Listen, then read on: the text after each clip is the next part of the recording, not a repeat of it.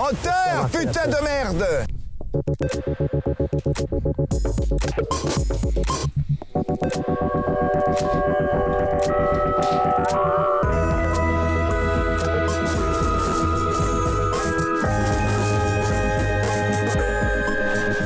Chers auditeurs de Cause Commune 93.1, bonjour à tous, toujours un plaisir de vous retrouver dans La Lumière dans le fond, la huitième émission déjà, euh, pour parler cinéma, pour parler film, pour parler sorties à nouveau, euh, après cette petite parenthèse euh, des Césars la semaine dernière. Pour ceux qui ont écouté l'émission qui se passait donc, qui avait été enregistrée avant les Césars et qui ont été diffusées après les Césars. Euh, voilà, vous êtes au courant qu'on a fait un petit jeu concours, normalement c'était quelqu'un d'autre qui devait présenter, on n'a pas trop eu le temps d'organiser ça pour l'instant, mais ça va se faire, ça va être quelqu'un d'autre que moi qui, va présenter euh, certainement peut-être la prochaine émission, le, gagnant de ce concours qu'on vous laisse découvrir. Si, si vous n'avez pas écouté, on vous laisse écouter l'émission pour, euh, pour, pouvoir le découvrir en direct. Cette semaine, nous allons parler de deux films. Nous allons parler de Batman de Matt Reeves et nous allons parler de Rien à foutre de euh, les noms, je me rappelle plus. Emmanuel Mar et Julie Lecousse. Voilà, je cherchais dans mon petit. Les gens ont pu entendre mon petit, mon petit calepin. Je m'embrouille dans mon calepin. La personne que vous venez d'entendre, c'est Alex. Alex, tu es critique, journaliste, théoricien, auteur notamment de cinéma et VTC, d'Alfred Hitchcock à Hubert Charuel. Est-ce que vous l'avez ou pas? Parce que vraiment, ça va, je Non, l'ai j'ai bossé. pas. Hitchcock, Hitch, Ouais, Ah. super. Hubert Charuel. Tu l'as eu toi, Ethel? Parfait, parfait. Ethel, toi, tu es critique, euh, écrivaine, autrice notamment de l'essai Cinéma et flatulence, les films de Cap et de P. Oh, pas mal, pas mal. Et nous avons un nouveau venu, un nouvel invité dans cette émission, enfin un nouveau chroniqueur dans cette émission qui nous rejoint et c'est un plaisir de le recevoir. C'est Khalid. Khalid, toi tu es critique, écrivain, romancier, spécialiste des scènes d'acrobranche dans le cinéma d'après-guerre. Pourquoi pas L'émission est toujours réalisée par le, par le superbe Baptiste. Baptiste, toi tu es réalisateur notamment du podcast euh, sur les routes euh, La Diagonale du Vin en Woodwalk. Et tu es aussi champion de mime. Peut-être que tu peux nous faire une petite démonstration pour les auditeurs, une petite démonstration de la fenêtre. Voilà, super. Très impressionnant, très impressionnant. Nous allons donc parler cette semaine de Batman, The Batman, la grosse sortie, la grosse attente, et de Rien à foutre. C'est le nom du film, c'est pas, pas une vanne. Le film euh, Rien à foutre, euh, qui est sorti il y a maintenant une semaine et qui est à découvrir dans les salles. On va commencer sans plus tarder parce qu'on a beaucoup de choses à dire et très peu de temps avec euh, Rien à foutre. Donc, on prend le contre-pied, on commence avec le film qui est un peu moins attendu que, que The Batman pour, pour justement vous donner envie de rester. T'as aucune notion, t'as fait 40 films, t'as même pas assimilé un minimum de technique. T'es nul Rien à foutre, c'est un premier film d'Emmanuel Mars et de Julie Lecoustre, qui sont donc euh, deux, deux réalisateurs, réalisateurs et réalisatrices. C'est un film qui a été aussi écrit avec Mariette Désert. C'est un film avec Adèle Exarchopoulos qui euh, parle un petit peu de, de l'enfer du low cost, des compagnies aériennes low cost, et donc euh, de, de l'ultra efficacité. Et justement, je voulais reprendre avec vous et voulais avoir votre, avis sur le, sur le synopsis du film que je trouve assez mauvais en fait. Et je me disais justement que la promo à ce niveau-là, elle était pas trop réussie parce que je vais vous lire le, le synopsis donc d'Allociné, le synopsis de, du, euh, du, enfin qu'on trouve partout quoi. C'est donc Cassandre, 26 ans, est hôtesse de l'air dans une compagnie low cost. Vivant au jour le jour, elle enchaîne les vols et les fêtes sans lendemain, fidèle à son pseudo Tinder Carpe Diem. Une existence sans attache, en forme de fuite en avant, qui la comble en apparence. Alors que la pression de sa compagnie redouble, Cassandre finit par perdre pied. Saura-t-elle affronter les douleurs enfouies et revenir vers ceux qu'elle a laissés au sol? En gros, le film c'est un peu ça, mais c'est ça, mais en pas subtil quoi. J'ai l'impression que c'est vraiment euh, les gros traits. Enfin, le truc de Tinder, Carpe Diem, on le voit pas, on, on le voit pas trop dans le film quoi. Non, pas du tout même. Enfin, son pseudo, on le voit pas du tout. Par contre, c'est que Plan Tinder, on les voit, mais c'est hyper anecdotique, je trouve. Ouais. Et je crois que le sujet du film, c'est surtout le, le deuil. Ouais. Parce que euh, c'est assez subtil là aussi. Genre, euh, on apprend euh, au détour d'une anecdote de soirée qu'elle euh, qu'elle a perdu sa mère. Mhm. Mais elle le raconte en mode à son pote euh, quand elle est euh, à moitié défoncée, euh, comme si ça l'atteignait pas. Et petit à petit, ça vient de plus en plus fort et on comprend que c'est finalement ça le vrai problème de, de sa vie, c'est ce deuil qu'elle arrive pas à faire, à mon sens. Mm. C'était la volonté ouais, des réalisateurs, du réalisateur, de la réalisatrice, de faire un film sur quelqu'un qui a un deuil et qui fuit physiquement en étant constamment dans les airs et en, en délaissant ses, ses problèmes euh, au sol, quoi, Mhm. un petit peu. Mm. Mais je pense que le truc carpe diem du synopsis, c'est. euh, Enfin, c'est vrai que moi je l'ai pas vu non plus dans le film, mais c'est c'est peut-être aussi pour rappeler le, la dimension un peu humoristique, au moins de la. Enfin, il y a, il y a au moins une heure, 45 minutes de film qui sont quand même euh, un peu potaches, quoi. Ouais, c'est vrai qu'il est vendu un petit peu comme une comédie. On voit un Ben, petit peu c'est vendu comme une comédie et ça finit finalement en. Enfin, En drame En social. drame à fond, ouais. bah ouais, presque. presque on dirait du Stéphane Brisé, quoi. J'ai vu un autre Ouais, monde dans la foulée, je me suis dit, bon, ok. Ouais. Mais. euh, Stéphane Brisé, c'est vénère. hein. C'est vraiment. Tu me demandes de licencier 55 personnes. et ça, c'est tous les films de Stéphane. oui, oui, c'est ça. Mais il est bien, il est bien en vrai, un des trop bons. Moi aussi, je l'ai vu en vraiment. euh, Ouais. T'es pas très chaud pour aller voir et vraiment, j'ai j'ai- j'ai bien, T'as bien aimé, Ouais. ouais. Mais euh, non, j'ai trouvé que moi, je trouve que, je sais pas ce que t'en penses, Khalid, mais que c'était un film assez intelligent, c'est-à-dire qu'en fait, on a un propos qui est très clair, ça montre un environnement et, et- et vraiment, euh, je trouve que chaque séquence euh, raconte quelque chose et dit quelque chose, quoi. Et c'est vraiment très clair à ce niveau-là, quoi. Bah c'est ça, c'est que c'est super clair sur le fait que bah, on va voir euh, la vie des hôtesses de l'air dans des compagnies low cost. Mm. Donc on se rend très vite compte que ça n'a rien à voir avec être hôtesse de l'air chez Air France ou Qatar Airways ou ce genre de compagnie qui d'ailleurs est le, le rêve, le rêve de elle et de sa pote. euh, Ouais. on sent, on, on spoil pas hein, du coup ici, hein. on essaye de pas spoil. Oui, après, euh, bon, est-ce que c'est vraiment un spoil? Enfin, Parce que c'est vraiment un spoil, mais Hmm. Voilà, en tout cas, c'est leur rêve. Donc, on voit bien qu'on est dans, dans quelque chose qu'on connaît pas ou qu'on connaît plus euh, d'ailleurs en tant que pratiquant de, de Mhm. compagnie low cost. Mais je suis d'accord euh, euh, avec toi, c'est que tu as exactement dit que c'est un film sur le deuil. Avec Ethel, pardon. c'est film donc sur le deuil. Et ça, on s'en rend compte. Moi, j'ai vraiment tilté que c'était un film sur le deuil à la scène, vraiment, au- du forfait téléphonique. Ah ouais, elle est magnifique. euh, j'ai fait, et Ouais. c'est vraiment à cette scène où je Ouais, me suis dit, ok, Mm. donc le propos, en vrai, derrière les, les conditions de travail qui sont Ouais, montrées, qui sont vraiment montrées, quoi, on peut, on peut pas mieux les voir, bah c'était ça. Donc euh, moi j'ai bien aimé ce film, j'ai Mm. bien aimé, euh, voilà. Ouais, ouais, c'est un film, je trouve que c'est ça qui est intéressant, c'est qu'en fait, ça y va toujours par petites touches et c'est assez subtil dans les propos. Moi, je trouve que par exemple, il y a une scène qui est super forte, bon, on spoil pas trop, mais à un moment donné où elle passe un entretien d'embauche euh, sur euh, par Zoom, par Skype, enfin, En je sais visio, pas, par, par, Oui, par webcam en visio. Et à un moment donné, le mec, il lui dit euh, Et imaginons que vous avez un client qui a un- les mains un petit peu baladeuses, qui fait un peu du forcing, et elle, elle dit Bah, je, je, je, je, fais, je détourne le sujet, je fais comme si on Mhm. m'attendait ailleurs, je reste courtoise et tout. Et lui il dit ah ouais c'est cool parce que nous on cherche vraiment quelqu'un qui a cette élégance machin et tout. Et tu dis ah ouais ok. Enfin tu vois je trouve que c'est pas ça y va pas avec des gros sabots et c'est assez subtil. Et, en fait je trouve que à chaque fin de séquence tu dis ok là c'est ça que j'ai vu, ça raconte ça et, ça dit ça sur le propos quoi. Et vraiment chaque scène est utile. Après le film était un peu long peut-être moi j'ai trouvé un peu long. Bah, je trouve qu'il est construit bizarrement. C'est que dans la première partie où c'est beaucoup la fête, euh, beaucoup le, le soleil, la, la vie euh, Ouais. un peu naze qui lui qui est subie en fait, et le contre-pied de quand elle arrive en Belgique où il pleut, il fait froid, elle retourne euh, vivre avec sa famille, il est assez brutal. Ouais. Et euh, je trouve que les moments de, qui sont presque du documentaire de comment ça se passe euh, dans sa compagnie aérienne, Ouais. low cost, etc., il est complètement abandonné euh, par la suite quand elle est en. Belgique. Et c'est assez, euh, enfin c'est assez euh, déroutant quoi en tant que spectateur de d'assister à ça. C'est Mais moi je suis assez surpris en fait, parce que là vous disiez Mm. que c'était un film pour vous qui était un film sur le deuil. Ou Alexis en va le fait- défoncer. Non, je non, non, pas du tout. En je fait, suis surpris parce que moi je trouvais ça nul en fait. C'est bon. non, pas du tout. Vous, vrai, vous, vous êtes low cost. J'ai vu le film et j'en suis sorti assez touché. J'ai trouvé qu'il y avait des choses chouettes. Et en fait, moi, la première partie du film, j'ai l'impression que c'est quand même quelque chose d'assez. euh, alors, c'est pas générationnel sur beaucoup de choses, mais en tout cas sur euh, voilà une, une- une société un peu Uber Eats, Ouais. euh, compagnie low cost et tout. Moi, c'est ça que je Mhm. voyais sur faire la fête sans lendemain. Mhm. Elle prend des drogues avec son copain, il se chope sans vraiment se choper. Enfin bon, un truc où Mhm. je sais pas, le sentiment un peu dilué, où elle est un petit peu dans une sorte de dépression un peu sourde, quoi.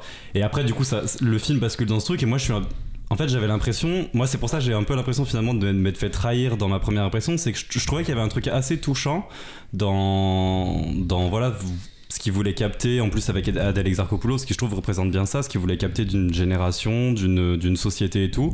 Et après, j'ai l'impression qu'en fait, il fait un, vir- un revirement de scénario où toute cette histoire de deuil qui, bon, moi je trouve est presque un petit peu prise d'otage parce que effectivement c'est touchant, mais j'ai l'impression qu'il comble un peu le, le vide Mhm. d'un scénario qu'il arrivait pas trop à remplir. Et c'est là en fait moi c'est quand même quand je suis sorti du film j'ai vraiment j'étais vraiment touché j'ai trouvé ça bien et puis les jours d'après en fait j'ai eu l'impression de m'être fait un peu euh, Arnaqué. Après, ouais. demandé de te faire rembourser aussi. Oui, c'est ça. après. je suis allé à l'UGC Ben, moi, c'est un peu l'inverse. hein. Dans ce que tu dis sur cette vie carpe diem, etc., c'est pour ça que moi je dis que ça rejoint le deuil, c'est que j'ai l'impression que son état d'esprit, euh, qu'elle soit en fait à Ibiza, à Lanzarote où elle est, euh, où son camp est basé, ou euh, aux Émirats ou à Dubaï, Ouais. elle, elle aurait eu la même attitude. Enfin, Ouais. qu'elle soit à Lanzarote ou pas, elle sort pas. Ouais. ses, ses copines viennent la voir, est-ce qu'on sort? Faut elle, elle quémande, quoi. Enfin, c'est- très compliqué et en fait, c'est pour ça que ça en revient au fait que tout ce qui l'intéresse, c'est ce deuil et pourquoi elle est comme ça et qu'est-ce qui s'est passé. Donc, sur le côté Carpe Diem et tout, moi j'ai l'impression que c'était plus secondaire par la suite. C'est vrai que moi je rejoins un peu Alex dans le sens où j'ai beaucoup adhéré à la partie euh, low cost et tout et je trouve que justement il y avait des trucs hyper intéressants dans ce qu'on disait par exemple moi je savais pas du tout que les hôtesses de l'air elles avaient un chiffre euh, individuel à atteindre de Ouais, vente ouais, où elles plus, doivent ouais. chacun, chacune faire un, un- un chiffre de vente quand elles viennent qu'elles passent avec leur chariot nanana et tout là et ben et ben et ben en fait euh, elles, elles doivent chacun atteindre un chiffre de vente. Et c'est ça une espèce de, de, de, de côté de ces compagnies de trucs hyper exigeants en fait Mm. qu'on sait pas. Il y a eu aussi il y a pas très longtemps je sais plus il y a quelques années les scandales parce que c'est vrai que la compagnie dans laquelle elle travaille elle est fictive mais ça ressemble beaucoup à Ryanair quand même. Et il y avait eu il y a pas très longtemps un scandale sur les conditions de Ryanair qui travaillait dans des conditions un peu indécentes et puis euh, et puis que enfin voilà. Et donc du coup euh, ça permettait aussi de découvrir ça et ça c'est hyper intéressant Mm. dans le sens où tu découvres un peu tout cet aspect là tu, ce qui se passe un peu derrière le rideau Ouais, de entre guillemets je fais des guillemets pour les auditeurs qui voient Cassandre, pas elle en a absolument rien à foutre. Ouais. Ouais. Et après, tu vas me dire, Robert Pattinson, c'est le Batman. Non, mais ce que je veux dire, c'est qu'elle en a rien à foutre de ses conditions de travail. Il y a cette scène avec euh, les. Ouais, avec les grévistes. avec les grévistes euh, syndicalistes qui essayent de la pousser à prendre position, s'intéresser un peu dans le, au métier euh, qu'elle pratique. Elle en a rien à foutre. La fête, elle en a rien à foutre. Euh, C'est pour ça que le film il s'appelle Rien à foutre. je pense, Ah. je pense que c'est un indice Ah. majeur qu'il faut, faut, faut le garder en tête, en tout cas en regardant le film. Mais voilà, après, je pense que pour moi, c'est le meilleur rôle d'Adèle Ah, Exarchopoulos clair. depuis euh, Adelatif Keshish. Je trouve qu'on retrouve beaucoup la Adèle d'Abdelatif Keshish dans Cassandre. Et pour une fois, elle pleure très peu. J'ai l'impression que les cinéastes euh, qui l'apprennent, bah, elle pleure juste pendant le, le coup de Si. téléphone, mais c'est très subtil. Ah oui, Alors c'est vrai. que j'ai l'impression qu'à chaque fois que je l'ai vu au cinéma depuis vrai. la vie d'Adèle, à chaque fois, fait. ils veulent la prendre parce qu'elle chiale bien, elle a une tête pas possible. C'est un peu la meilleure tout, chialeuse du cinéma euh, français, ouais. c'est vrai. Mais c'est dommage parce qu'elle a. Ex aequo avec Marion Bon, après, Cotillard. Léa Seydoux Ludo en France. euh, T'es une bonne personne, Ludo Ah oui, elle a c'est une vrai. palme aussi maintenant. hein. C'est vrai. Khalid. Après, ouais, Adèle, ou. Enfin, où, euh, moi je l'ai trouvée forte dans ce film, c'est comme dans les films de Keshish, elle est très forte pour jouer des moments de la vie, des moments quotidiens. Ouais. Donc, comme là, quand elle est avec ses copines dans la maison, où ça, ça, moi je, je ressens du vrai. Comme Mm. dans Keshish, quand elle joue euh, euh, dans le film de. Dans la- Adèle, Adèle. Adèle, pardon. Dans, dans la, euh, le Dans la film vie d'Adèle. La vie dans la vie d'Adèle. non, mais dans la vie d'Adèle, moi je me rappelle, il n'y a, pas une meilleure scène de, de cours de philo. La- Ah la, ouais, scène du vrai. cours de philo, moi je me rappelle, euh, moi j'étais un peu plus jeune, mais je l'ai trouvée vachement vraie. Enfin, elle est, je la trouve forte pour jouer ces moments du quotidien assez forts, ouais. Mais c'est marrant ce que tu dis parce que justement j'avais lu un truc où les, les réalisateurs ils disaient que au début ils voulaient prendre une actrice non professionnelle même si Mhm. eux disaient qu'ils aimaient pas trop ce terme de non professionnel parce qu'à partir du moment où tu joues dans un film bah, t'es professionnel mais euh, du coup euh, ils avaient quand même Adèle en tête et en fait euh, ils, ils ont dit ils sont ils l'ont rencontré et en fait ils ont trouvé cette véracité ce réel euh, dont tu parlais quoi et après ouais, on peut parler un peu des conditions de tournage où c'était en mode elle a fait des vols euh, enfin elle a fait elle a fait hôtesse de l'air quoi des dans vols, des ouais.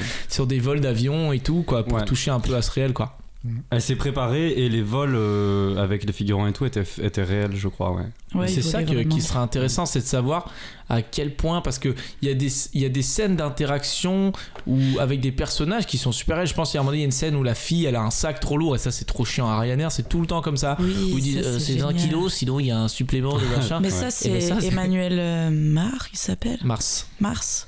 Comme la barre chocolatée. Euh, bah, il est fort là-dedans. Dans tout l'aspect documentaire du film est hyper euh, bien senti. Et même il y a une anecdote de tournage où la, la chef d'éco euh, a fait en sorte que dans l'appartement à Lanzarote, ça soit euh, comme du, enfin comme une, enfin c'est pas du décor en fait, c'est quelque chose qui existe vraiment. Euh, ils même sont la, rentrés chez des gens ils par sont rentrés effraction chez moi, les gens par effraction. Après une soirée, ils ont tourné direct, euh, lendemain de soirée, tout ça, pour que ça Ouais. soit au plus réel du film. Et, euh, et même la formation qu'elle passe, la formatrice est une vraie formatrice. Ah ouais. Ils, l'ont, ils ont tourné comme si c'était un documentaire Ouais, de formation, quoi. Et Adèle euh, Exarchopoulos, donc Cassandre, bah, c'est une condition de vraie formation dans laquelle elle est. Khalid qui n'a pas fait une formation de, de, de. Malheureusement, non. J'y ai pensé. C'est vrai Ouais, ouais. Ah. dans, dans ma folle jeunesse. Euh, non, mais c'est. Non, c'est bon. Non, tu- je croyais que tu voulais dire un Ah truc. non, non, je. Non, je mais lève toi, juste par contre, stylo. pour la petite anecdote, tu as, tu as vécu à Lanzarote. Tu J'ai pas vécu tout à. Lanzarote, non. T'as été en vacances à J'étais en Lanzarote. vacances à Lanzarote, donc je peux vous confirmer que c'est vraiment tourné à Lanzarote. Certains points, Ok. je pense. C'est bon. Voilà. On avait besoin de cette petite. Et quelqu'un a déjà été en Belgique? C'est où? C'est même pas Bruxelles en fait. C'est euh, une espèce de patelin. De... c'est le mec qui perd mes prises en C'est la campagne, là-bas. Là, je sais pas comment ça s'appelle. Tout se Une ressemble. hein. ville, hein, je pense qu'ils appellent ça une ville. Mais euh, La province. non, mais c'est vrai qu'on parlait il y a deux semaines de de- d'enquête sur un scandale d'État de Thierry de Peretti. Et je trouve que au niveau de cette véracité du réel et tout, ça se retrouve là-dedans. Dans le sens où, genre, dans Enquête sur un scandale d'État, euh, c'était l'émission 6 pour ceux qui n'ont pas. On commence à devenir une émission auto-référencée et tout ça. Et Baptiste, on est en train de marcher là. Ça y est, on peut faire des trucs. Allez écouter la sixième émission. euh. Ah, mais c'était pas il y a deux semaines, c'était il y a quatre semaines du coup. Oui, bon, il y a deux semaines en, en, en chronologie radio. Voilà.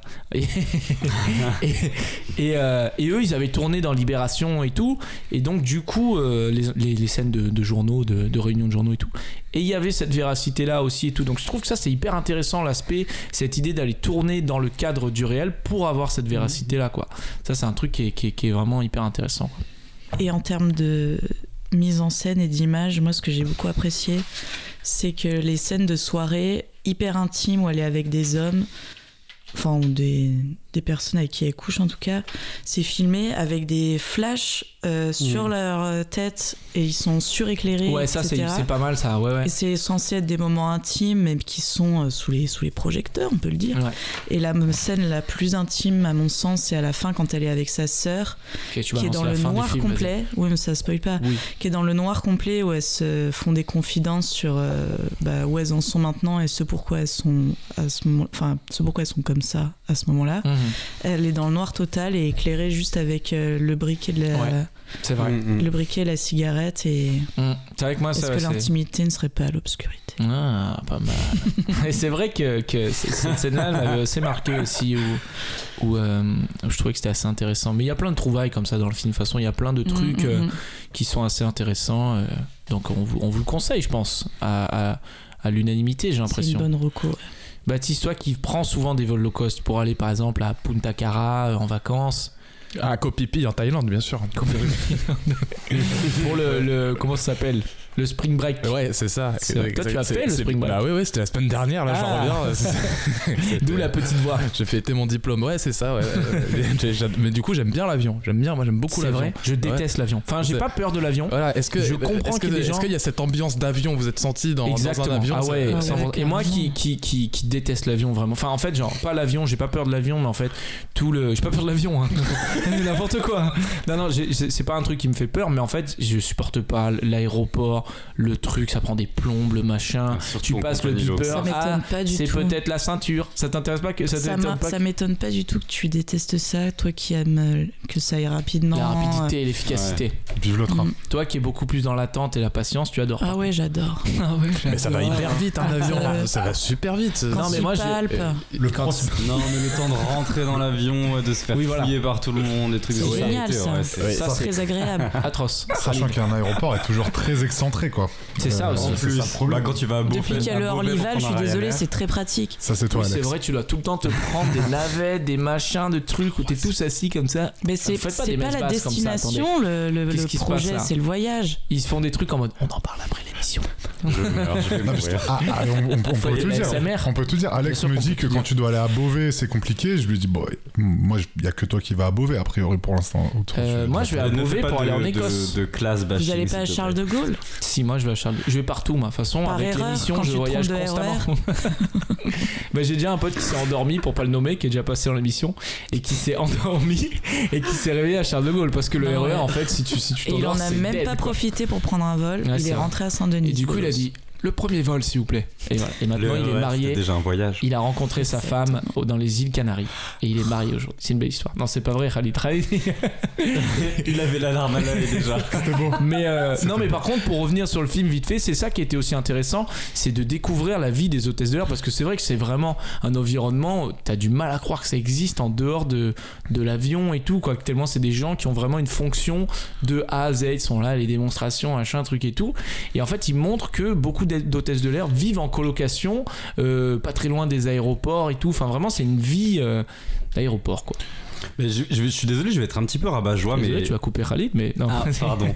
non, j'allais, j'allais, je voulais juste dire, moi, le, le film, vous avez pas trouvé quand même qu'il était euh, finalement à la, à la fin assez triste, maussade, monotone, Ah, quoi. bah, Ah, bien si, sûr. Ah, monotone ou En triste fait, en fait, il y a un truc, moi, que je comprends pas trop dans l'intention des réalisateurs, c'est qu'il y a cette partie un peu générationnelle, low cost, enfin, des compagnies low cost, où il y a un truc presque documentaire, et puis après, il y a cette histoire de deuil, Mhm. et dans, à la fin, moi, j'en sors quand même en me disant. euh, Bon, le personnage, il, il paraît pas très incarné par quoi que ce soit, à part cette recherche, oui, ce pèlerinage, mais. euh, Ben justement, moi je pense que c'est pas la destination l'important, c'est le voyage qu'on fait. Ah. Mais vraiment, Oui, dans ce film, c'est ça. Genre, vrai. elle a un but, c'est d'aller euh, travailler euh, à Dubaï, euh, aux Émirats, etc. Et au final, quand elle arrive, elle est, Bon, tu spoil. elle en a rien à foutre. Encore une Ah. fois.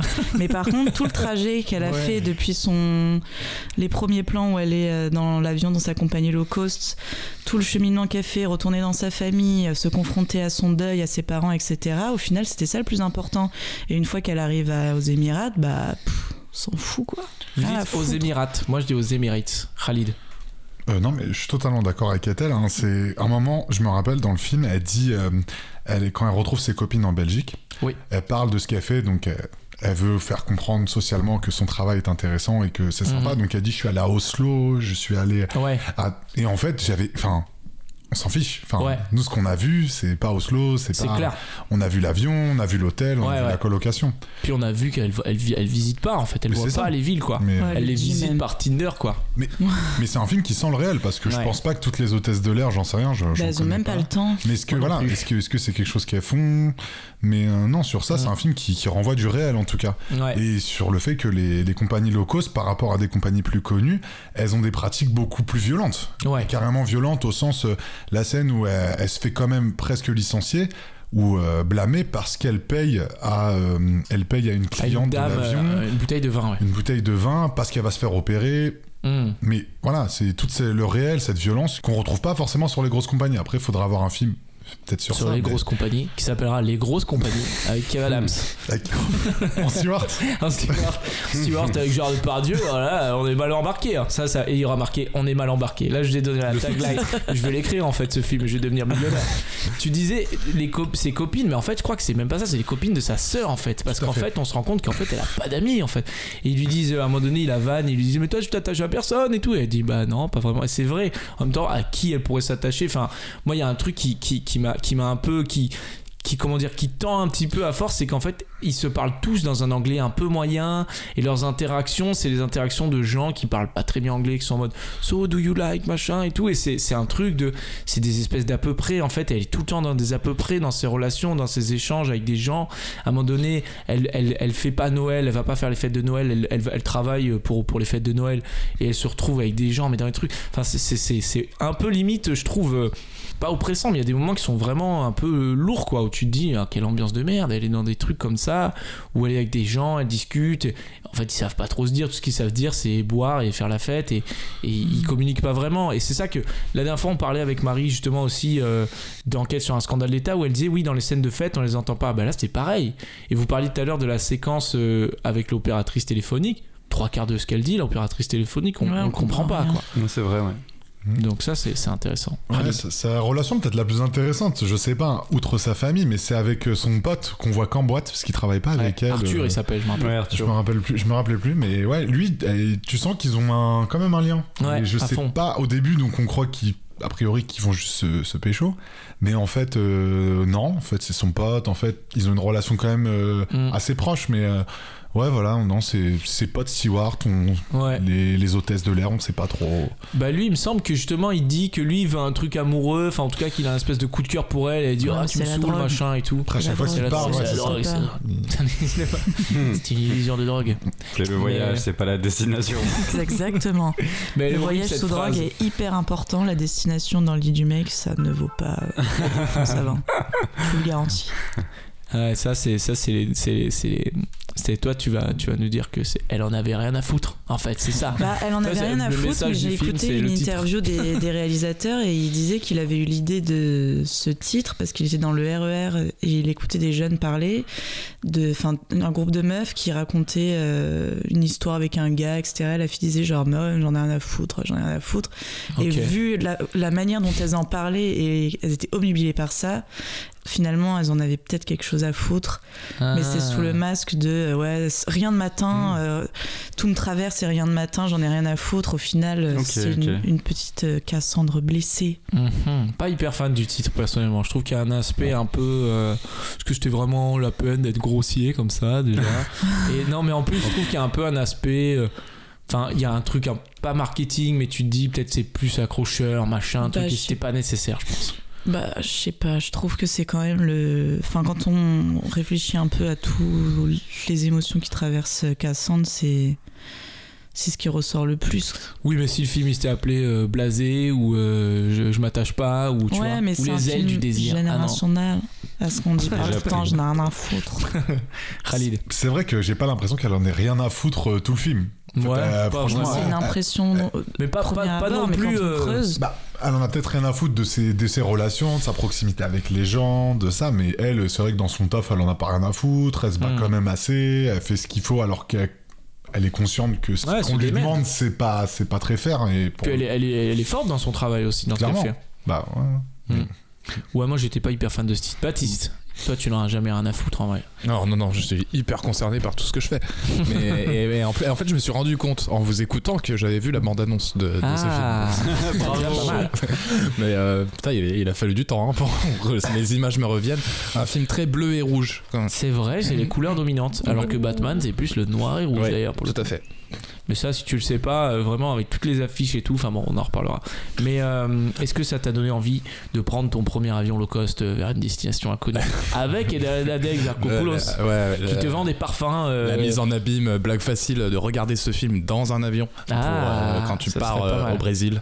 Par- il dure combien de temps? Il est pas trop long. Il... Il dure Une heure il dure cinquante, deux heures quand même. Ah ouais, quand même. Il ouais. dure 30 Ouais. minutes de trop, moi je dirais. Vraiment, Ouais. il y a eu des petits moments où je me suis un peu perdu. Bah, faut, être honnête comme- et il faut le dire que ça dure deux heures. Il faut, Oui. il faut être transparent. Et on a Batman qui dure 3 heures après, donc Ouais. euh, vraiment, on va plus au cinéma mode, pour euh, les films longs. Pourquoi Ouais. Bah pas trop parce qu'avant après aussi t'as- il y a 60 ans t'allais voir Ben Hur et tu te faisais 4h50 quoi tu vois il y avait un truc de Ouais, mais T'avais un petit en ce moment, enfin tous les films que j'ai vus euh, cette année, c'était C'est minimum long. deux heures. C'est que des films que t'as vus au cinéma ou Ouais, c'est des films que j'ai des vu au cinéma. Ah ouais que au cinéma. Parce que je crois qu'il y a une histoire aussi un peu de production où il y, a des fi- il y a des réalisateurs qui se permettent un peu plus de faire des films longs sur des, sur des plateformes genre Netflix, Amazon et compagnie parce qu'ils permettent plus de prod. ah bah typiquement Ah Scorsese euh, le Ouais, voilà. Irishman 3h30 Typiquement, un truc comme ça C'est ça, ouais. ouais. J'avais entendu ça. Après, si tu les as tous vus au cinéma. euh, Non, mais, mais parce qu'au cinéma, a priori, c'est l'inverse, mais ils font quand même des très longs films. C'est qu'au ciné, bah, plus le film il est court, plus ils pourront programmer de séances euh, dans la journée. Donc pour un producteur, c'est plus ouais, intéressant. pourront mieux le distribuer, quoi. Mais, euh, mais pour le coup, puisqu'on parle de Batman, euh, avant tout à l'heure, le, le format de 3 heures sur Batman, par exemple, moi je l'ai trouvé très justifié. Parce que Ouais. les 3 heures, on essaye d'en faire quelque chose, qu'on aime ou qu'on n'aime pas. Après, c'est vrai qu'il y a eu une mode des films, je suis d'accord, euh, House of Gucci, euh, ce genre de truc euh, qui dure 3 heures, Ouais, c'est très une compliqué. première émission d'ailleurs elle est bien dans le fond émission 1 Ouais. Je me rappelle. c'est un peu long Bah, House of Gucci, c'est très très long, avec les accents italiens pendant 3 heures. quoi. Je crois que c'est une histoire de production au final. Hein. Tu vois, of Gucci, Ridley Scott, vu le casting qu'il a, à mon avis, il, aimait- il avait Mm. les moyens de, Mm. bah après tant mieux qu'ils aient, qu'ils- distribuer. qu'ils aient pu faire euh, le film dans la durée qu'ils souhaitaient quoi qu'on leur ait pas imposé un Ouais, format mais souvent ça, ça perd du rythme quoi. C'est C'est comme vrai. Quentin Dupieux, toi. Tu dis euh, plus d'une heure 25 au cinéma, euh, c'est c'est inhumain. C'est euh, inhumain, bah, c'est inintéressant, c'est de la branlette, euh, c'est bon quoi. Moi j'ai envie de pisser au bout d'une heure vingt en fait. Batman c'était un supplice quoi. Baptiste, est-ce qu'on t'a donné envie d'être Tu l'as pas vu ce film? Non, non, je l'ai pas vu. Mais oui, oui, j'ai bien envie d'aller euh, d'aller voir ce film euh, pour découvrir euh, l'envers du décor des hôtesses de l'air et des stewards. Ok. C'est vrai. Avec, euh, avec une petite histoire sensible. Et des chefs de cabine. C'est vrai. Et de chefs de cabine. Pourtant, Tu les connais, les chefs de. C'est ceux qui ont le foulard sur Ryanair. Ah non, je connais pas. Eh ben, tu devrais voir ce film alors, du coup. Euh, ben, on va faire une petite, une petite pause musicale avant de se retrouver euh, avec, euh, avec The Batman. Euh, ben, on va s'écouter la musique de The Batman, qui est Nirvana, Something in the Way. Euh, version euh, musique un peu dark, euh, un peu, un peu Un sombre. peu grunge, un avant. peu années 90. Exactement, un peu fuck les parents. Je rangerai pas ma chambre, qui est le nom de l'album de.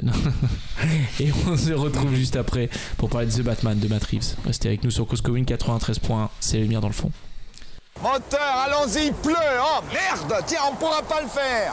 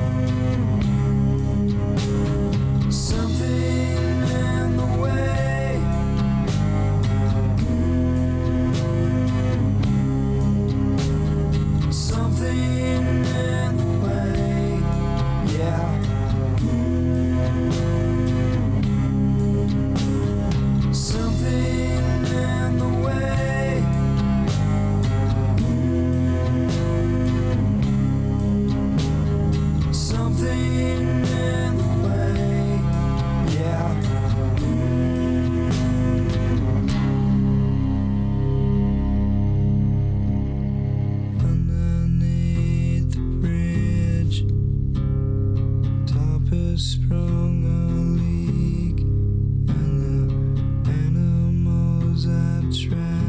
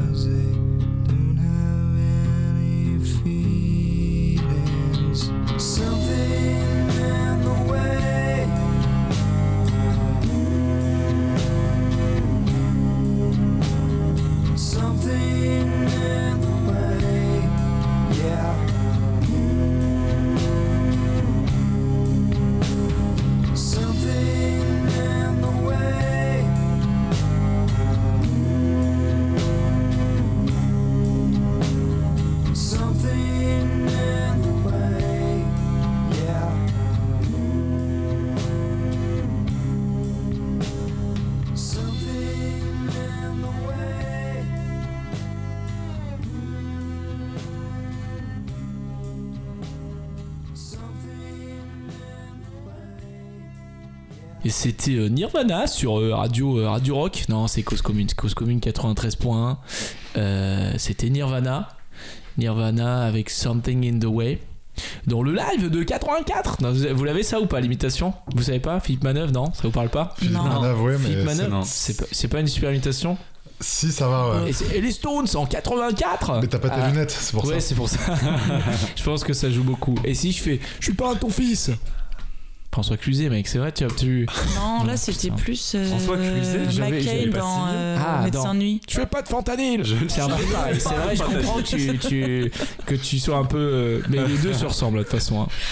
Bref, C'est les mêmes. On va faire 27 minutes d'imitation. On va parler de The Batman de Matt Reeves, l'événement un peu cinéma euh, de ces, de ces dernières semaines. Euh, euh, donc on est sur la...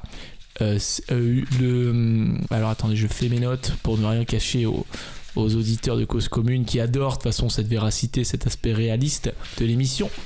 The Batman, qui est donc le sixième film de Reeves, scénarisé avec Peter Craig, et c'est le huitième film solo de Batman. Batman qui est devant tous les autres super-héros, euh, le super-héros le plus présent au cinéma, puisqu'il il a déjà été présent 12 fois au cinéma.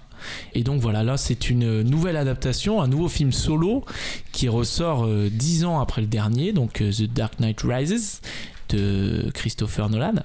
Deux ans après euh, les, les derniers, les derniers. Alors on avait eu, bon, c'est un peu compliqué, mais on avait eu une autre version de Justice League qui était sortie, euh, qui était disponible sur Canal avec euh, Canal moi n'importe quoi. Je l'ai acheté sur Canal donc qui était disponible sur OCS. Khalid, merci. Et avec un autre Batman, puisque c'était le Batman de Ben Affleck, qui est mon Batman préféré. Je le dis pour les gens qui ne le savent pas. De Ben qui Affleck pas mon, bl- mon blog, Batfleck. Ouais, j'adore, j'adore le Batman de Ben Affleck. Je trouve que C'est c'est. une blague ou c'est Ah, vraiment. Il a non, vraiment c'est- fait un. C'est Il vrai, a je savais pas réalisé du tout, mec. Ah non, pas du tout. Non, il joue Batman dans, dans, dans, dans Justice. Batman versus Superman, non, je sais pas. Si Ah oui, maintenant, oui, de nom. Non, je Khalid, oui. si, bah, si, je l'ai- sûr. je l'ai vu deux fois, ouais. Non, mais Alex, Oui, non. Non, non, pardon, je, Ok, je tu vois connaissais pas. du tout, non. non. bah, c'est- Batman v Superman, pour, le petit, pour la petite anecdote, qui est à voir en version longue. Et la version longue, elle est beaucoup mieux que, que la version Mais c'est cinéma. quoi. sorti quand? C'est sorti en Ah, merci, 2016, 2017, je dirais Ah, un truc comme ça. pas c'est pour ça. Et petite digression, j'avais mis euh, le Schneider Cut, sorti Ouais. sur OCS, dans mon top 15, euh, euh, dans mon top 10 des films de l'année, en mention, Ouais. Ah, euh, notamment pour Ben Affleck. Et petite, petite anecdote, on était à la même soirée quand on parlait de ça, parce qu'on se fréquente un petit peu les, les, les, les chroniqueurs de l'émission. Et moi, j'avais pas osé le mettre. Et je me suis dit, je veux passer pour un gros bolos. Et du coup, quand Khalid l'avait dit, j'avais dit, regardez tous le gros bolos. Non, mais pas- Khalid a mais me les dit, éternels. Comment t'avais peur de passer pour un gros bolos? Les éternels. Ah ouais, c'est vrai. De Marvel, Chloé Zhao.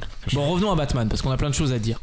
Euh, Batman. Donc là, on s'intéresse. euh, on a un Batman, on parlait du Batman de, Ben Affleck, donc on a un Batman un peu plus sombre, encore une fois on nous le vend comme un petit peu plus réaliste, plus réaliste que celui de... hum, Enfin un petit enfin c'est un peu la promo qui a été fait, c'est un personnage encore plus réaliste, plus sombre, plus torturé.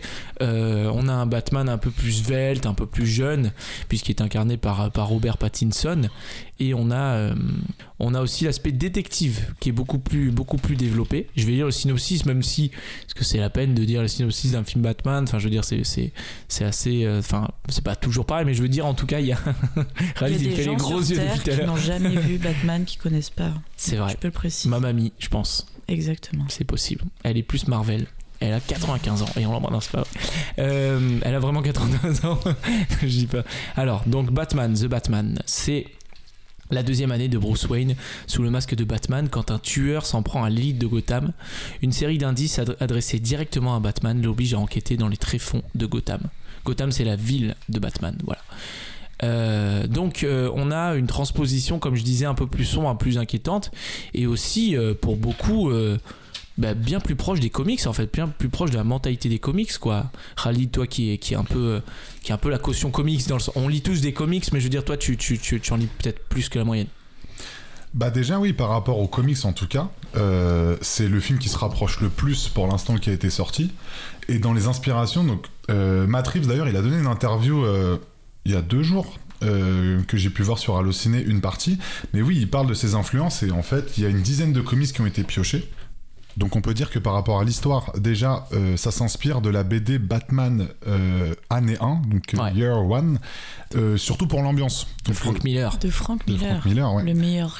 Et ce que j'ai bien aimé dans, dans- au-delà de l'histoire, c'est l'ambiance. Donc c'est poisseux, ça suinte, c'est, c'est Gotham, c'est, Mhm. c'est très sombre. Je sais. Hmm. La seule fois où on voit le jour, j'ai l'impression que c'est à l'aurore Ouais. euh, quand ils vrai. sortent. Enfin, c'est et c'est cette ambiance que je pense, comme moi, les fans euh, du comics ou des jeux vidéo, on en parlera peut-être plus tard de Arkham, de Ouais, Batman Arkham, où ils se sont retrouvés là-dedans. Ouais. Et au-delà de l'ambiance que je voulais décrire qui part des comics, on a aussi beaucoup d'origin story. Donc on a l'origin story de Batman, on a l'origin story de Catwoman. Pas vraiment en fait, parce que quand on commence, il a déjà un peu fait Batman. Enfin, on n'a pas l'énième, encore une fois, la mort des parents, encore euh, en sortant de, de, de Euh, l'opéra. origin story, ça veut dire biographie? Non, ça veut dire. Tu, tu n'es pas bilingue, euh, Baptiste, je crois. Bah en. Non, il y en a qui le sont pas. Il faut penser. Histoire d'origine. Ça veut dire. euh, Quand on a commencé à, à voir ces super-héros en, pro- en premier ou d'où ils viennent, comment, ils, Comment sont, ils sont devenus, devenus, euh, ce, voilà. qu'on- ce que nous on connaît actuellement. Bah, une biographie. Non, parce Non, que la biographie c'est sur toute la vie. L'origin Ouais. story c'est le moment où Ah, ils oui. sont devenus Ouais. ce pourquoi on les connaît. D'accord. En l'occurrence, Batman, traumatisé par un vol de chauve-souris, Oui. puis assiste, euh, assistant À à la mort de ses deux mort parents. de ses deux parents C'est à la sortie d'un Exactement. Donc, on- Bah, c'est quand même ça, le film là. Ouais, bah, pas vraiment, parce autour, qu'il est déjà mais- Batman en fait. Alors, dans, pour préciser, euh, dans euh, Batman euh, Year One, euh, Oui. Batman il a à peu près 20 ans. Oui. Donc, bon, c'est pour ça que d'où l'inspiration, on peut se permettre de dire que c'est l'origin story. Mais ce qu'on peut, ce qu'on peut dire, c'est que c'est l'origin story aussi de euh, Catwoman Oui. et du Pingouin, peut-être, personnage euh, Emblématique. emblématique euh, qui a porté cette franchise notamment avant dans les précédents dans les précédents Batman avec Mhm. Michael Keaton enfin voilà donc Interprété par Danny DeVito dans, dans le. bah, Batman Danny de DeVito magnifique pour, pour, pour l'instant ah ouais mais donc rien que pour ça ça ça c'est la saga qui se rapproche le plus du comics euh, déjà vis-à-vis de ça. Donc quand j'ai parlé de Batman Year One c'est par rapport à l'ambiance. Et après par rapport au côté enquête euh, là on a le, le Batman euh, la cour des hiboux donc euh, Ouais, le- la moi je l'ai lu celui-là. qui est Parce qu'il y avait une super, une super opération il y a pas longtemps où tu avais des comics entiers à, à 5 euros, à 4,95€ à la Fnac. Ah bah, mer- merci pour le tuyau. Moi je veux, je veux bien un partenariat. hein. Mais c'est- l'occasion euh, d'aller se les procurer en plus. pour- Oui. Parce que pour le coup, il y a même donc, Batman The Long Halloween. Oui. Donc on rappelle que le film commence. Ce n'est pas Le un soir spoil, d'Halloween, le ouais. soir d'Halloween. Oui, Donc pour tout ce qui est côté enquête investigation, n'oubliez beaucoup que Batman à la base c'est un enquêteur. c'est ça. C'est- le le- meilleur détective C'est du le monde. meilleur détective. Ah Ouais. bah, Après là- Navarro. Pour préciser. dans ce Batman-là, euh, C'est pas trop le cas quoi. alors c'est peut-être pas trop le cas. peu circonspect. Mais il apprend. Non mais il est en apprentissage. Oui. N'oublions pas. Donc c'est le début du Batman qui apprend. Ouais, C'est bah, vrai que moi j'ai eu cette sensation qu'en fait il, il, il résout aucune énigme en fait. J'ai l'impression qu'à Bah, il chaque fois ça lui tombe un peu devinettes. Des dessus. devinettes, ouais, des des devinettes. devinettes, il fait le mec genre, euh, je sais plus ce qu'il dit à un moment, genre euh, la justice, comme si ça lui tombait dessus. Il savait Ah avant oui. même de- Oui, oui. d'entendre l'énigme. Celle-là elle est Là, genre, vraiment pétée par contre. C'est en mode fort. des fois elle est aveugle et Oui. c'est vraiment genre mais genre Fort Boyard mais au début quoi tu vois. Exactement. Elle est aveugle et je dis déjà tu dis des fois elle est aveugle tu dis bon c'est la justice enfin même pas la peine de. Mais attends, mais du coup, en fait, Rally, ce que tu disais, c'est que là, ce Batman, il se passe au début de Batman dans l'histoire des début de comics. sa carrière. De sa C'est ça. carrière, oui. Dans tous les Batman que tu as vus au cinéma pour l'instant, Ah oui, c'est le Batman où on est remonté le plus tôt dans la jeunesse Ah, de ok, Bruce Wayne. Bah, Batman Begins c'est quand même les origines de, Ouais, parce Batman Batman. Begins, ouais. Mais ouais, désolé ouais, te Begins, poser hein. une colle comme bien ça sûr. mais Non, mais comme, Même il comment, va en Asie sur des bateaux et tout. comment C'est il vrai. te le montre au cinéma, euh, là il est, il est plus jeune. Enfin, ne, pas- ne serait-ce que par le choix de l'acteur et ce qui renvoie à l'écran. Ouais. Euh, Ouais. Sinon, ils auraient pris quelqu'un de, de plus âgé, je pense. Mhm. Mais Pattinson, non, il représente Batman, euh, le Batman euh, ado, euh, qui sait pas ce qu'il fait, qui a un peu trop confiance en lui parfois, des fois pas assez. qui est un peu dark aussi Qui hein, conduit un peu très bien les voitures. qui, qui est plus que Ouais, dark. un Qui, qui, qui Petit est- côté euh, Dracula je trouve petit pardon. côté même émo. Enfin, Ouais ouais à fond. le truc, il dit, il dit à Albert, euh, t'es pas mon père. euh, il, Attention Khalid a bien parlé dans le micro, je sais que t'es très enthousiaste mais il dit non, mais voilà, il- c'est Batman, c'est un rebelle, quoi. Tu lui parles mal, il est, C'est pas. vrai qu'il lui dit t'es pas mon Et à un père. moment, il lui dit t'es- pas mon père, il écoute Nirvana. Enfin, voilà, on a, on a un Mais Non, qu'il a Nirvana, c'est la BO du film, je sais pas les si- voitures s'il est si jeune Parce qu'il Mais parce conduit qu'il est américain, bien. parce que les Américains ils conduisent dès qu'ils ont 16 ans. Il est millionnaire Ah, aussi. ok. Bien sûr. Oui, c'est peut-être Ah ça bon joue aussi même. c'est possible. Mais je sais pas après s'il écoute lui Nirvana, c'est la c'est la musique du film mais je sais pas si C'est lui- l'ambiance. quand il y a euh, des musiques dans le film, c'est pas lui qui met Ouais, Nirvana. non, mais je- Mais je ça donne cette impression, hein, vu qu'il y a la voix off qui raconte. euh, C'est vrai qu'il y a une voix off. ouais. Ça c'est assez ce inédit aussi dans les dans les Batman, je pense. Et qu'en même temps, il y a Nirvana. Moi, j'imagine Robert Pattinson avec un vieux vinyle comme ça dans son Mm. salon gothique en train se d'écouter. scarifie. En train de se scarifier, peut-être. En train de revêtir le masque. Ouais. Et puis il, se fait, il, a, il a du noir aussi sous les yeux. Non, Ouais, non, c'est très énorme, sombre. hein. Il y, a, il y a beaucoup de gens qui ont fait un rapprochement, qui ont dit que ça ressemblait quand même beaucoup à Seven de David Fincher. Je pense que c'est une Ouais. méga Ouais. référence, je pense. Oui, Il y a vraiment. donc les plus grosses références, du coup, c'est Seven et Zodiac. Euh, Ouais. Sur, les, Ouais. sur le- les deux côtés euh, enquête, euh, clairement. Et le Matt Reeves la- le dit. euh, le dit- Ouvertement. le dit ouvertement. Donc euh, sur ça, il y a pas. Mais moi, c'est ce qui m'a plu. Seven et Zodiac, c'est des films que j'adore. Ouais. Et quand on aime bien les thrillers de, de ce style, bah, ça fait plaisir de voir un Batman euh, dans cette sauce. C'est ça, c'est qu'en fait, c'est pas très spectaculaire au premier, à part peut-être le troisième acte. Troisième acte de, de 3 heures, donc euh, le, le 25e acte. et et euh, c'est vraiment pas très spectaculaire. Et, et justement, moi, c'est peut-être ça qui m'a un peu gêné. C'est qu'en fait, c'est l'enquête. C'est l'avancée de l'enquête. Et l'enquête, on l'a dit, elle est peut-être un peu simpliste. Enfin, elle est pas très très complexe. Quoi. Ouais, moi, c'est j'ai l'impression. Quand même. hein. Oui, voilà, c'est Ouais. pas Seven, c'est pas aussi complexe que Mais Seven. après, moi, c'est ça que je trouve intéressant, c'est que finalement, t'as un switch au bout d'un moment dans le film. C'est que tu, voilà, t'as as, l'impression d'assister à une espèce de, de, de mauvais Fincher Seven où il reprend, voilà, d'enquête en enquête, où il y a des notes pour le Batman et tout. Et Ouais. ensuite, je sais pas, ça tombe dans une espèce de thriller psychologique aussi à moitié amoureux, avec une ambiance super lourde, avec, comme tu disais, Rally d'une, une, ouais. euh, Et puis, moi, je trouve que l'image, quand même, elle est, elle est assez incroyable, quand même, pour euh, Très belle image, retranscrire très cette belle. ambiance. C'est vraiment dingue, Ouais. quand même. Cette image, je trouve que c'est vraiment super beau. Mais oui, du coup, on a ce switch, on tombe dans un, dans un, dans un, dans un thriller psychologique et je trouve que là, ça devient vraiment passionnant. Quoi. L'enquête, elle prend une, une- un tout autre sens euh, dans ce film-là. Quoi. Mais c'est exactement ça. C'est que Batman, on, on se rend tous compte que c'est pas un super bon enquêteur. Ouais, à fond. au Ah ouais, début. à fond. Mais en fait, il est jeune et il apprend. Et, euh, et j'ai adoré. euh, c'est un personnage que, que moi j'adore et en général que les, les gens fans de Batman, le commissaire Gordon. Donc Oui. le commissaire Gordon joué par euh, Greg Fraser, Jeffrey White, pardon. Jeffrey Wright, ouais. Greg Fraser, c'est le, le Le chef, op. Ah, Le attention. chef op, on en parlera après.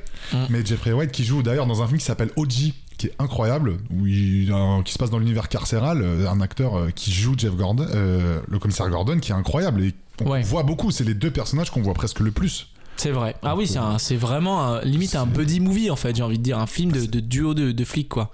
Et c'est vrai que d'un- point de vue, de ce point de vue-là, euh, les films de Nolan, je trouve qu'ils analysaient plus le Batman comme une espèce de figure euh, sociale, un petit peu politique même, Ouais, euh, ouais. l'impact qu'il avait euh, sur une ville, sur sur sur la politique, sur la campagne, tout ça. Là où on a Batman un peu Introspectif. super flic quoi un petit peu aussi Ouais. quoi enfin vraiment qui est un policier et je trouve que c'est ça qui peut-être par moment va pêcher pour moi c'est qu'en fait comme on a cet aspect c'est un flic et tout je trouve que les séquences où il est sur les, les scènes de, de crime en Batman et qui il a une manière très particulière de bouger. C'est la première fois qu'on le voit bouger comme ça. Il est un peu dans une espèce de scaphandre. Enfin c'est vraiment un petit peu un chevalier quoi.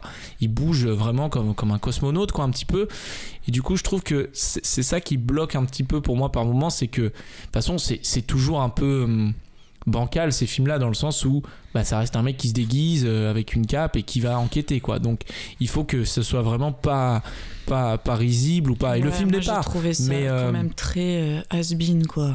Enfin, le voir Après, apparaître. Batman, c'est Dans l'ombre. mais- Ouais, mais je sais pas, là, c'est c'est- c'est hardcore, quoi.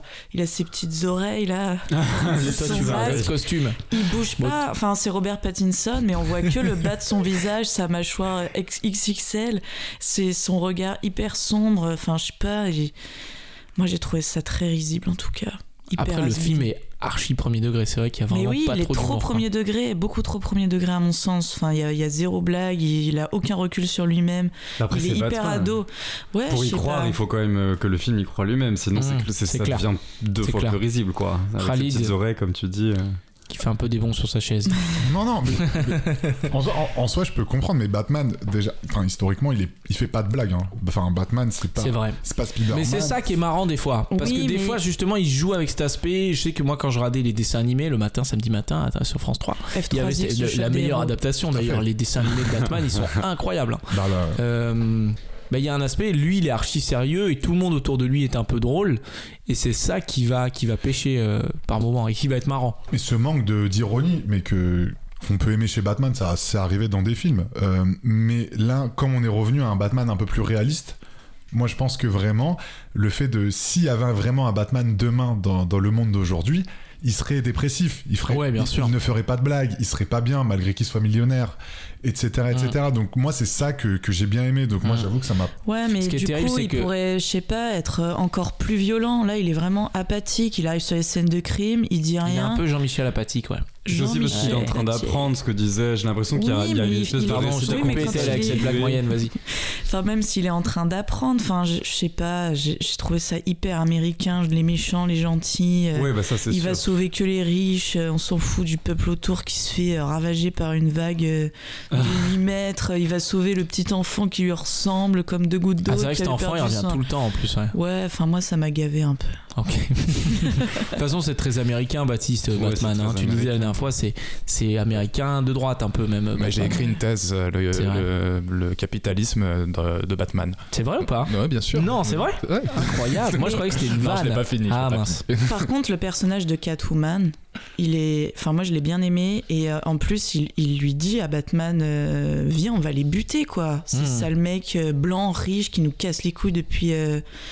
Euh, Ça, ça depuis le plu, début, ça, ça m'a bien plu. Et lui, il lui fait genre, euh, non, tu vas faire capoter mon plan que euh, j'ai promulgué Mais- depuis euh, le début du non, film. t'as pas reçu le a mail heures. que je t'ai envoyé avec Voilà. le plan.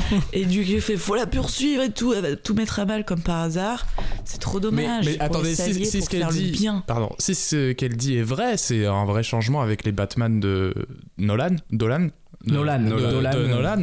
Euh, où là, il J'adorais, faisait, hein, il Batman faisait de des petites scènes. euh, je défends le petit clochard, euh, je lui donne un manteau, euh, et c'est là, ah c'était là, le vrai, le vrai petit il y a père un du mec peuple. qui tag, il va lui casser la gueule. Ouais, il est, très vrai violent par contre. Oh Ouais, il est là. assez violent. C'est Darmanin. C'est Bah, il est C'est Darmanin, exactement. mais c'est ça qu'on aime. c'est un super flic en fait. C'est que Batman, il- encore, une- enfin, encore une fois, il est à Gotham City. Donc là, le Gotham, il est encore décrit, pour ceux qui l'ont pas vu, vraiment de façon encore plus dark, encore plus sombre, encore plus mafieuse, encore plus. euh, Là, on voit pas trop de millionnaires, on voit pas de grandes fêtes, on voit pas de galas de charité. hein. On comprend pas vraiment qu'il y ait des gens qui habitent à Gotham Déjà, City qui restent quoi. Bah, il y a des crackheads. Oui, voilà. et- et Batman, c'est ça. Batman, a priori, dans le film, tu lui parles mal, euh, il- tu passes un sale quart d'heure. Ouais. Comme, euh, enfin, il a pas de pincettes et il y a des scènes comme c'est incroyable de bagarre euh, que moi j'ai bien aimé et d'action. Moi, aussi. ma, ma séquence préférée de bagarre de Batman, désolé d'y revenir, c'est Batman v Superman, la séquence du hangar. Et de- ce qui est intéressant, c'est que dans ce, ce, ce Bat- cette version-là du Batman, tue en fait.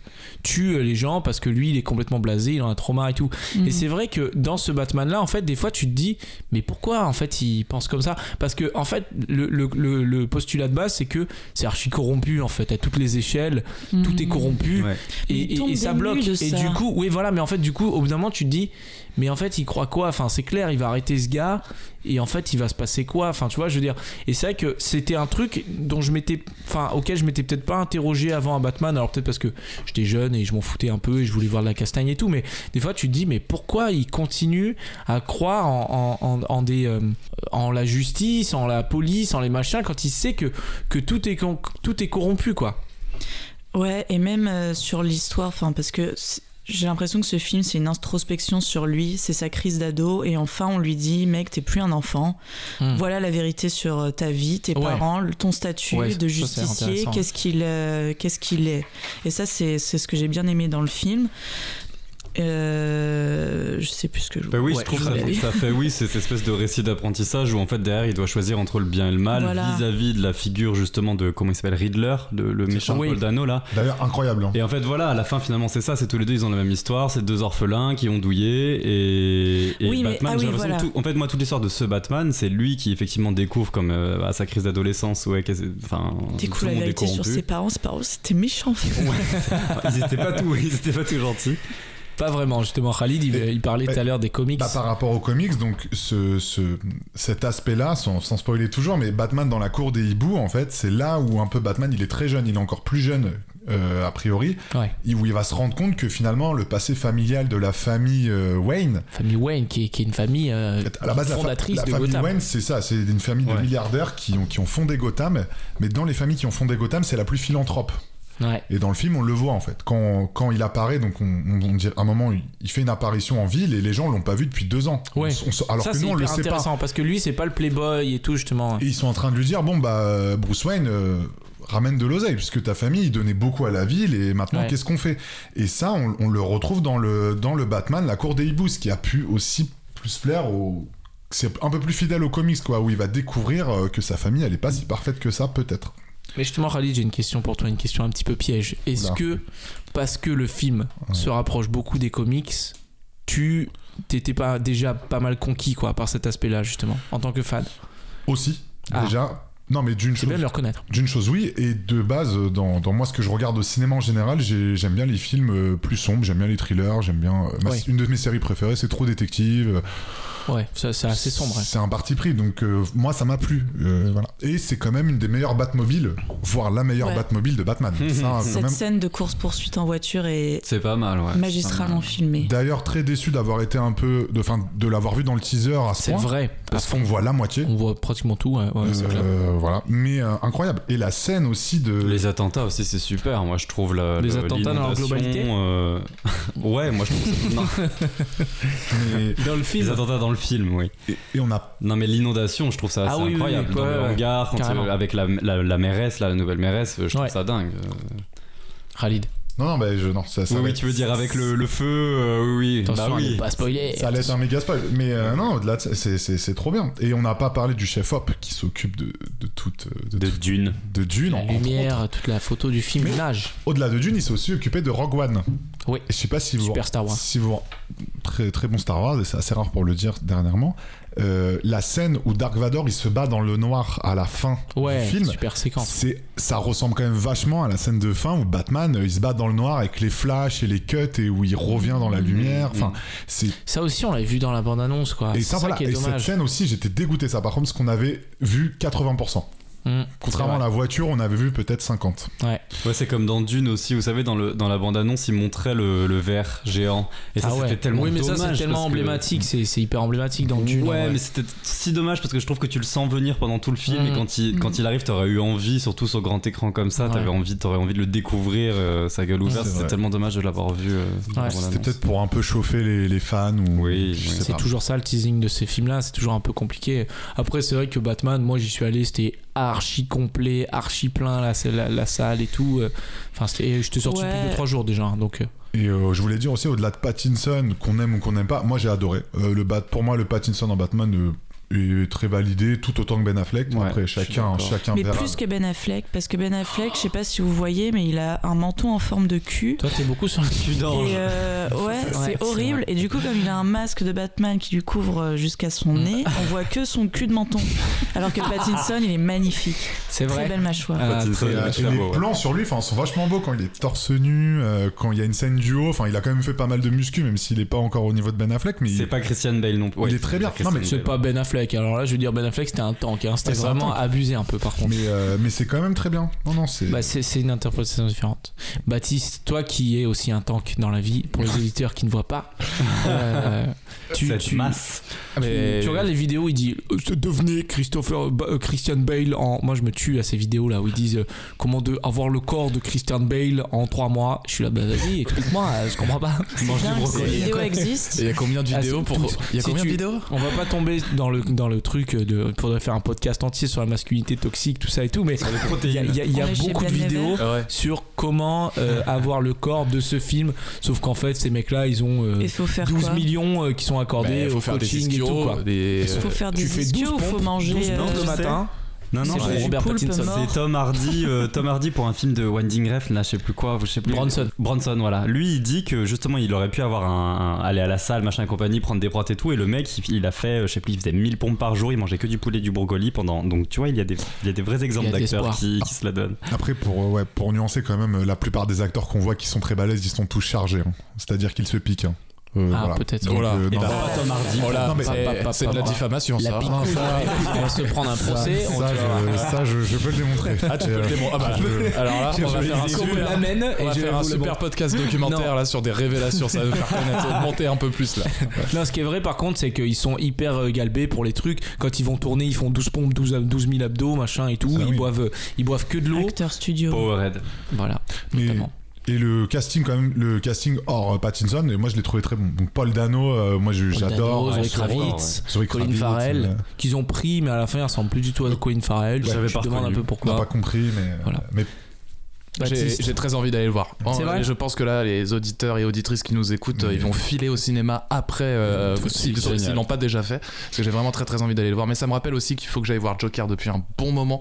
Il est Et que disponible sur bien que tu parles de. Joker. Eh ben, écoute, toujours pas vu. Est-ce que j'ai veux- des, j'ai des amis, je prenais un verre avec des amis qui l'avaient vu et qui m'ont dit ça raconte, euh, ça décrit- c'est le Batman qui décrit le mieux Gotham et qui le parle le plus de Gotham et ça c'est intéressant parce que ça me fait penser comme toi au dessin animé sur France 3 où on avait F3X, le excellent. des héros. ou euh, Le meilleur ou jeu vidéo Arkham Deux fois. avec euh, La cette euh, euh, voilà Batman c'est Gotham euh, et Gotham c'est c'est vachement euh, je trouve que si c'est bien mis euh, si, si c'est bien mis en scène cinématographiquement euh, bah ça vaut le coup d'y aller Bah moi j'étais un petit peu déçu par ce Gotham là parce que j'aurais peut-être voulu justement que ça se rapproche plus mais après dans les jeux vidéo en fait j'y pense c'est pas Arkham c'est pas Arkham la ville c'est Arkham Asylum qui est un espèce l'asile. de, de- Ah, d'asile l'asile, ouais, ouais, dans, l'asile, dans ouais. la ville quoi donc c'est pas pareil Oui, mais il y a une scène dans le film où j'avoue que quand, quand on arrive dedans, euh, notamment un peu plus vers la fin, euh, t'es dans le jeu vidéo quoi. Ouais Ça dure, c'est très succinct, mais c'est t'es t'es vraiment dans Moi, le je jeu trouve vidéo. que tout le film, c'est jeux vidéo. ah bah, Oh c'est non, raison non, de plus raison de plus pour y aller C'est pas vrai, Si vous aimez les jeux vidéo. ça, c'est beau quoi. Non, mais c'est pas moche. La mais je veux dire de jouer que à ma c'est très dirigé, j'ai l'impression. Enfin, c'est Oui, très. après euh, ils ont tourné fond vert, fond vert, fond vert aussi. Je- Ouais, je sais je- pas. je- Des je fois, j'ai l'impression que c'était en camp. 3D, même les personnages. Ah ouais on, a plus le temps les amis malheureusement on a, on a beaucoup parlé de Batman on a dit beaucoup de choses on espère qu'on vous a donné envie d'aller le voir Baptiste en tout cas toi tu, tu es en train d'acheter ton ticket en ce moment ouais, même ouais, sur l'application c'est parti Bah écoutez, voilà, c'était cette huitième émission de La Lumière dans le fond sur Cause Commune 93.1, toujours. On espère que vous avez passé un bon moment, qu'on vous a donné envie d'aller voir ces films, qui sont recommandés euh, dans leur globalité. Tout à fait. Et on se retrouve dans deux semaines pour un nouveau rendez-vous cinéma. Euh, en attendant, merci de nous écouter et de réagir aussi sur le chat de l'émission, puisque vous êtes de plus en plus nombreux sur le site de Cause Commune à réagir sur le chat de l'émission. Et n'hésitez pas, on lit, on lit tous les messages, même les messages d'insultes et les menaces de mort. On les lit, on porte plainte des fois, mais on les lit tous. Voilà. En attendant, euh, bah écoutez, allez voir des films et puis à très bientôt. salut salut Ciao, bye bye. Ciao Ciao.